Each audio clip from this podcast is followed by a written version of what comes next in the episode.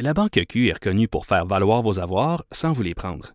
Mais quand vous pensez à votre premier compte bancaire, tu sais, dans le temps à l'école, vous faisiez vos dépôts avec vos scènes dans la petite enveloppe. Hmm, C'était bien beau. Mais avec le temps, à ce compte-là vous a coûté des milliers de dollars en frais, puis vous ne faites pas une scène d'intérêt. Avec la Banque Q, vous obtenez des intérêts élevés et aucun frais sur vos services bancaires courants. Autrement dit, ça fait pas mal plus de scènes dans votre enveloppe, ça. Banque Q, faites valoir vos avoirs. Visitez banqueq.ca pour en savoir plus. Cube Radio. Cube Radio. Acteur majeur de la scène politique au Québec. Il analyse la politique et sépare les faits des rumeurs. Trudeau le midi. Bon jeudi, aujourd'hui on est le 28 mars 2019. Mon nom est Jonathan Trudeau. Bienvenue dans Trudeau le midi.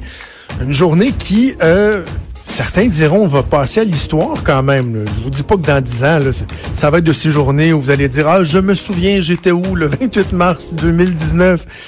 Non, c'est quand même pas l'assassinat de Kennedy, là, mais euh, il reste que c'est une journée qui est fort importante parce que le gouvernement de François Legault dépose ce qui se trouve à être à ce jour son projet de loi le plus important. Un projet de loi qui est attendu depuis tellement d'années. Hein, la loi sur la laïcité de l'État, un titre plutôt simple, ça fait du bien, c'est rafraîchissant, on est habitué à des titres interminables. C'est le projet de loi numéro 21 qui est euh, présenté par Simon Jolin Barrette, leader parlementaire, ministre de l'immigration et autres. Euh, et donc, on vient euh, affirmer la laïcité de l'État au travers quatre grands principes. Je vous les nomme rapidement. L'État du Québec est laïque. Et on dit la laïcité de l'État repose donc sur les principes suivants. Voilà ce que je disais. premièrement, la séparation de l'État et des religions. Deuxièmement, la neutralité religieuse de l'État. Troisièmement, l'égalité de tous les citoyens et citoyennes. Et quatrièmement, la liberté de conscience et la liberté de religion.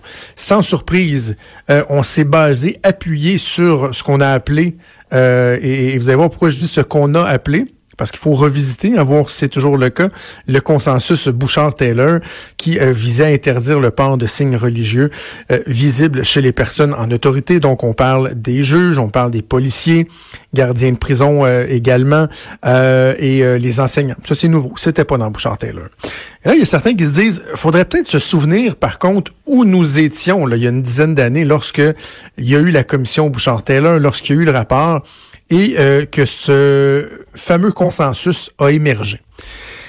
Et j'ai trouvé ça très intéressant hier de lire une lettre ouverte publiée par une personne qui, tenait la plume dans la rédaction, ou en tout cas une des plumes lors de la rédaction du rapport Bouchard-Taylor et qui soulève certaines interrogations, certains, euh, certains points fort intéressants. On va en discuter avec lui. C'est Jocelyn McClure, qui est professeur de philosophie à l'Université Laval et également, je le disais, rédacteur pour, euh, qui était rédacteur pour la commission Bouchard-Taylor.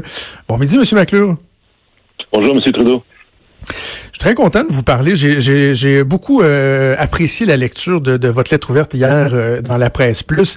Euh, essentiellement, vous vous dites, il faudrait peut-être se rappeler la genèse et l'évolution du compromis qui avait été dévoilé dans le rapport Bouchard-Taylor. Voulez-vous peut-être nous refaire une, une, une, mise en perspective? Tiens, je vous, je vous laisse la glace. Allez-y. Racontez-nous peut-être votre version de, de ces faits-là, de la façon que vous vous l'avez vécu de l'intérieur. Oui, euh, en fait, c'est qu'on on s'appuie beaucoup hein, sur le, compromis Bouchard-Taylor en disant, bon, ça c'est un compromis, vous l'avez même présenté comme un consensus là, qui ferait euh, euh, l'objet d'un accord très, très large au sein de la population. Et, et, souvent, des gouvernements, c'est le cas du gouvernement de la CAQ, c'était le, cas, le, cas aussi du gouvernement du PQ, disant, bon, ça c'est un peu le, le minimum, là, mm-hmm. et certains se sont appuyés sur ce minimum pour aller plus loin, pour proposer des interdictions des signes religieux plus, plus étendus. Alors moi, ce que j'ai voulu rappeler, hein, et je révèle pas de grands secrets, c'est-à-dire que tout ce qui s'est passé après la, la commission Chanteleur l'a démontré, j'ai voulu rappeler que euh, dès sa genèse même, ce compromis était, était fragile, hein, avait fait l'objet de, de, discussions très vives au sein de la commission, et que dans le rapport même, on voit la, la trace hein, de ces discussions très vives, et euh, que ce qui s'est passé par la suite aussi euh, a montré là, que les deux coprésidents avaient des positions différentes sur sur le compromis. Euh, donc au fond, mais, mais lors, lors, de la rédaction du rapport, on en était arrivé comment? Euh, à, à, à, cet élément-là, puis de quelle manière ça s'exerçait ce je cette, je dirais cette absence de, de, de consensus, en tout cas enthousiaste au sein au sein des gens impliqués? Oui, à ce moment-là, c'est difficile de s'imaginer maintenant parce qu'on a tellement parlé des signes religieux et des agents de l'État depuis. Mhm. Mais à ce moment-là, c'est une question dont on n'avait jamais vraiment débattu euh, au Québec. là. Euh, donc, euh, lorsqu'on a euh, on travaillait pour la commission Bouchard-Taylor, il fallait réfléchir au modèle québécois de laïcité. Euh, et on disait, ben, il y a une expérience historique en la matière au Québec. Il y a une façon de euh, que l'État hein, s'est laïcisé euh, graduellement dans l'histoire du, du Québec. Et c'est une façon où, et on a eu une véritable séparation de, de l'État et de, de la religion, mais qui s'est faite de façon graduelle et qui s'est faite aussi d'une façon qui n'était pas anti-religieuse. euh, Parce que la laïcité de l'État, on en a besoin parce que euh, les citoyens ont toutes sortes de, de croyances, hein, ils ont des visions du monde différentes et, et certains d'entre eux demeurent religieux. Donc, euh, la laïcité de l'État euh, doit faire en sorte que l'État va, va être neutre là, par rapport à ses grandes convictions et visions euh, du monde. Euh, et donc, il fallait réfléchir à, bon, maintenant, comment on fait évoluer euh, la laïcité euh, du Québec. Et, et là, pendant les audiences de la commission, euh, certains ont commencé à soulever la question des, des agents de l'État, des employés des organisations publiques. Euh, certains disaient, ben, la laïcité, ça veut dire qu'il n'y a pas de signe religieux du tout pour tous les fonctionnaires. Euh, D'autres disaient, ben non, c'est pas les, c'est pas les apparences euh, qui comptent. Et à un moment, euh, si ma mémoire est bonne, c'est le, le bloc québécois qui, dans son mémoire, avait dit, ben on pourrait avoir une position euh, très raisonnable de compromis disant que euh, les euh, employés de l'État qui incarnent au plus haut point l'autorité de l'État et qui exercent un pouvoir coercitif, euh, eux auraient comme un devoir de réserve plus fort et, et l'interdiction de porter des signes religieux euh, s'appliquerait seulement à cette petite gamme de, euh, de fonctions. Donc c'est comme ça que la proposition à, à la connaissance là, est- a émergé dans notre débat. Et donc, vous dites, vous séparez de- un peu en trois groupes la, la- la façon dont certaines personnes vont percevoir cette recommandation-là. Vous dites, pour certains, bon, c'est une mesure de modération. Il y a là de, un, un équilibre de dans la position de, de, de l'État. On évite les, les dérapages, les exagérations. Vous dites, pour d'autres, c'est même une position minimale. hein. On dit, bon, ben, à défaut de rien, on va au moins se contenter de ça. Et vous parlez d'un troisième groupe duquel vous faites partie, euh, qui croyait finalement que cette recommandation-là, elle ne résiste pas à une analyse, vous dites, sobre et soutenue. Même vous dites que la justification derrière ça est un peu euh, bancale. Ouais, tout à fait. Euh, donc, euh, il y avait quelques rédacteurs là, du rapport. J'étais pas le seul, mais euh, une de mes tâches était de rédiger les premières versions du chapitre sur la laïcité. Et euh, l'argument euh, général là, que l'on défend dans, dans le rapport, euh, c'est euh, l'idée que bon, la neutralité de, de l'État euh, concerne vraiment les institutions et concerne les lois, hein, la formulation des lois. Ils doivent pas, les lois doivent pas favoriser des, des certaines croyances religieuses ou ne doivent pas trouver leur source dans des croyances religieuses.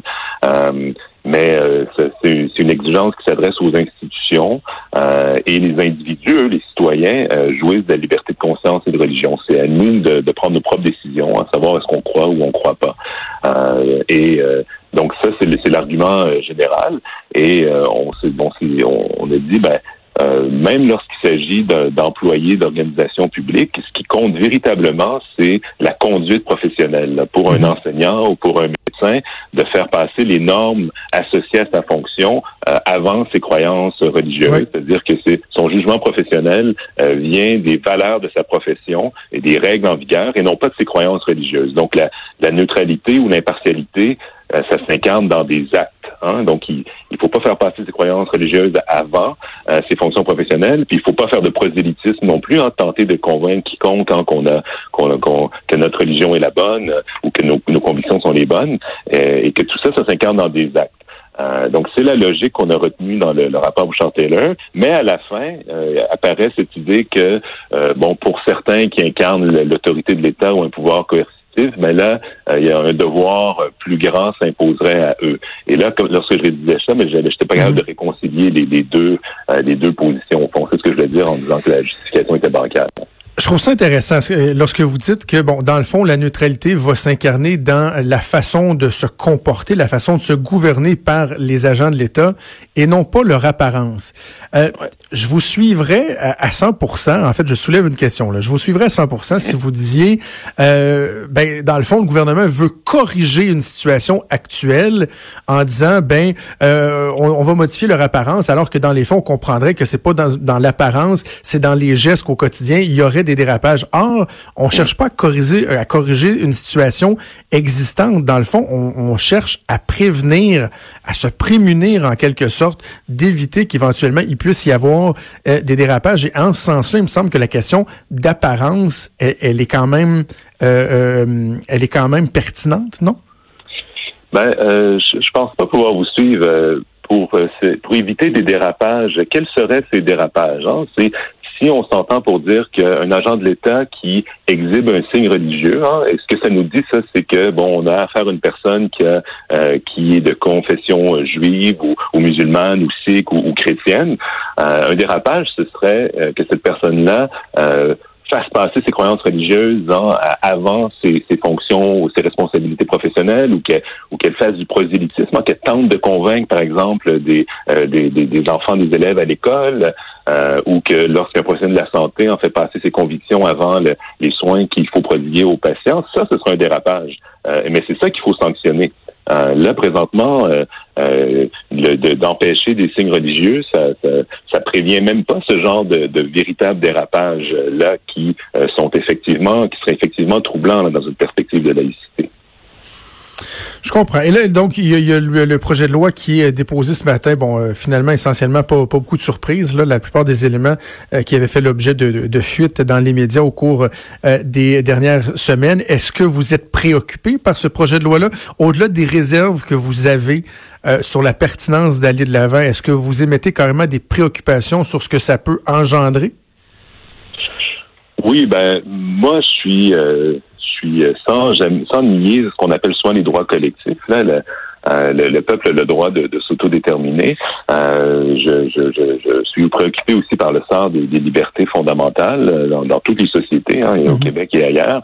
Euh, et dans ce cas-ci, ben, on, on, on cible hein, une, une, toute petite partie de la population et on leur dit, ben, euh, vous allez devoir, au fond, choisir entre respecter les convictions de conscience, là, qui sont protégées par la liberté de conscience et de religion, et euh, votre, euh, votre droit à l'égalité dans l'accès à certaines fonctions.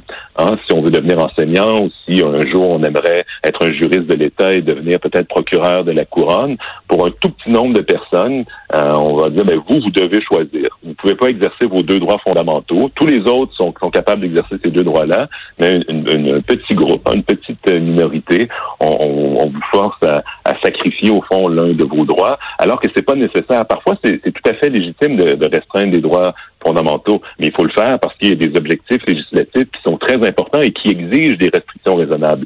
Dans ce cas-ci, la laïcité de l'État, c'est un objectif très important, mais qui n'a pas besoin euh, de, cette interdiction-là qui cible un, tout petit groupe de la population. Qu'auriez-vous fait à la place euh, du gouvernement? Est-ce que le, le, le, statu quo était, euh, était envisageable? Est-ce qu'il aurait fallu, oui, avancer, mais un peu moins loin? C'est quoi votre opinion? Ben, moi, je trouve ça très bien de codifier davantage le principe de laïcité, de l'inscrire formellement dans une loi. Je trouve ça très bien. Le gouvernement précédent, c'est faux de dire qu'il n'avait rien fait. Là. Ça, c'est de la rhétorique, en ce sens que le, le, le gouvernement actuel reprend au fond et, et, modifie un peu le projet de loi 62 là, sur le, la norme du visage euh, découvert. Oui, ouais, les services Mais, à euh, visage découvert et tout. Ouais. Exactement. Mais ce projet de loi-là parlait de la neutralité religieuse de l'État, qui est un des sous-principes de la laïcité. Et je trouve ça tout à fait euh, souhaitable là, que le principe de laïcité trouve au fond une traduction euh, dans nos législations et c'est le cas aujourd'hui. Euh, donc ça, je, je pense que c'est c'est une bonne nouvelle. Euh, mais je et on, on, pouvait rappeler aussi donc les, les, les, normes déjà existantes pour encadrer les, les demandes d'accommodement. Donc tout ça est, est, tout à fait acceptable, euh, mais j'aurais évidemment omis là, cette, cette interdiction euh, pour une certaine gamme de, de fonctions là, de, de, porter des signes religieux, parce que c'est pas ça qui, qui c'est pas nécessaire là, pour assurer la, la laïcité de l'État. C'était fort intéressant d'entendre votre point de vue. Merci beaucoup, Jocelyn McClure, de nous avoir parlé ce midi. Merci à vous. Merci Jocelyn McClure, qui est professeur de philosophie à l'Université Laval et qui était un des rédacteurs pour la commission Bouchard-Taylor. C'est assez intéressant de voir que Euh, à l'époque même où on a dégagé ce, ce, cette espèce de pseudo-consensus, euh, déjà à l'interne, euh, dans les gens qui travaillaient au sein de la commission, euh, ça causait quand même certaines tensions. Et là, bon, ben, on voit qu'avec l'évolution du temps, M. McClure, lui, clairement, se, se détache, en tout cas ne reconnaît plus la pertinence d'avoir inclus cette notion-là. Bref, on n'a pas fini d'en parler de la fameuse laïcité, que ça plaise ou non, et on va même en parler dans quelques secondes.